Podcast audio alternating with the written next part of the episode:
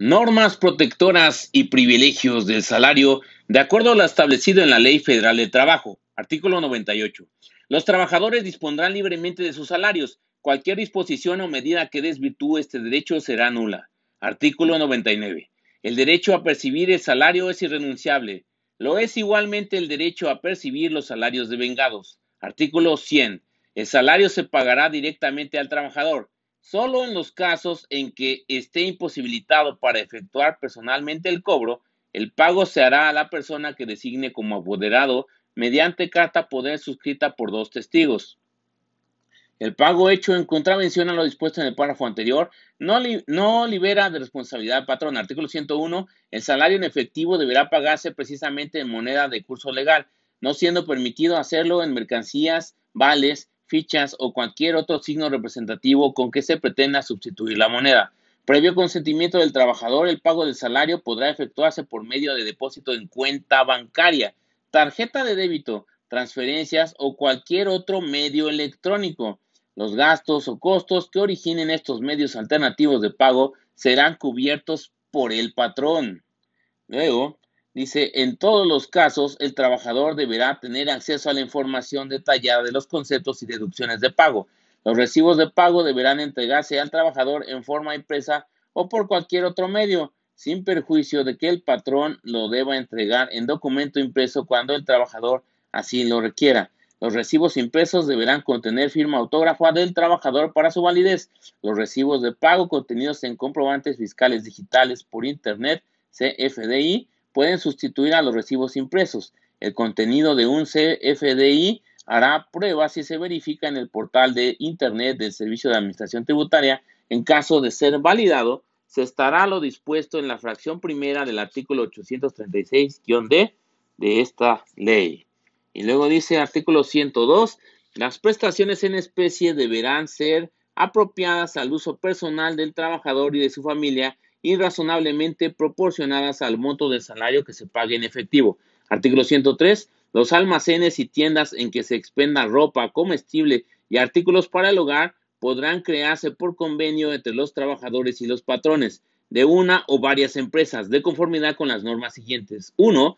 La adquisición de las mercancías será libre sin que pueda ejercerse coacción sobre los trabajadores. 2. Los precios de venta de los productos se fijarán por convenio entre los trabajadores y los patrones y nunca podrán ser superiores a los precios oficiales y en su defecto a los corrientes en el mercado. 3. Las modificaciones en los precios se sujetarán a lo dispuesto en la fracción anterior y cuatro, en el convenio se determinará la participación que corresponda a los trabajadores en la administración y vigilancia del almacén o tienda. Artículo 103 bis. El Instituto del Fondo Nacional para el Consumo de los Trabajadores, conforme a la ley que lo regula, establecerá las bases para uno, Otorgar crédito a los trabajadores procurando las mejores condiciones de mercado y dos, Facilitar el acceso de los trabajadores a los servicios financieros que promuevan su ahorro y la consolidación de su patrimonio.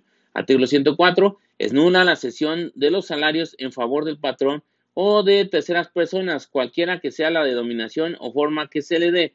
Artículo 105. El salario de los trabajadores no será objeto de compensación alguna. Artículo 106. La obligación del patrón de pagar el salario no se suspende, salvo en los casos y con los requisitos establecidos en esta ley. Artículo 107. Está prohibida la imposición de multas a los trabajadores cualquiera que sea su causa o concepto. Artículo 108. El pago del salario se efectuará en el lugar donde los trabajadores presten sus servicios. Artículo 109. El pago deberá efectuarse en día laborable fijado por convenio entre el trabajador y el patrón durante las horas de trabajo o inmediatamente después de su terminación. Artículo 110. Los descuentos en los salarios de los trabajadores están prohibidos salvo en los casos y con los requisitos siguientes. 1 pago de deudas contraídas con el patrón por anticipo de salarios, pagos hechos con exceso al trabajador, errores, pérdidas, averías o adquisición de artículos producidos por la empresa o establecimiento. La cantidad exigible en ningún caso podrá ser mayor del importe de los salarios de un mes y el descuento será el que convengan el trabajador y el patrón sin que pueda ser mayor del 30% del excedente del salario mínimo. 2. Pago de la renta, a que se refiere el artículo 151, que no podrá exceder del 15% del salario. 3. Pago de abonos para cubrir préstamos provenientes del Fondo Nacional de la Vivienda para los trabajadores destinados a la adquisición, construcción, reparación, ampliación o mejoras de casas habitación o al pago de pasivos adquiridos por esos conceptos. Asimismo, aquellos trabajadores que se les haya otorgado un crédito para la adquisición de viviendas ubicadas en conjuntos habitacionales financiadas por el Instituto del Fondo Nacional de la Vivienda para los Trabajadores, se les descontará el 1% del salario a que se refiere el artículo 143 de esta ley los que se destinará a cubrir los gastos que se eroguen por concepto de administración, operación y mantenimiento del conjunto habitacional de que se trate. Estos descuentos deberán haber sido aceptados libremente por el trabajador.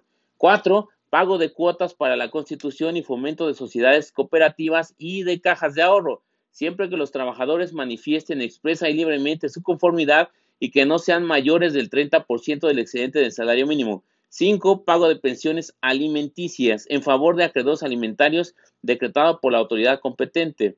En el caso de que el trabajador deje de prestar sus servicios en el centro de trabajo, el patrón deberá informar a la autoridad jurisdiccional competente y los acreedores alimentarios tal circunstancia dentro de los cinco días hábiles siguientes a la fecha de la terminación de la relación laboral. 6. Pago de las cuotas sindicales ordinarias previstas en los estatutos del sindicato. El trabajador podrá manifestar por escrito su voluntad de que no se le aplique la cuota sindical, en cuyo caso el patrón no podrá descontarlo.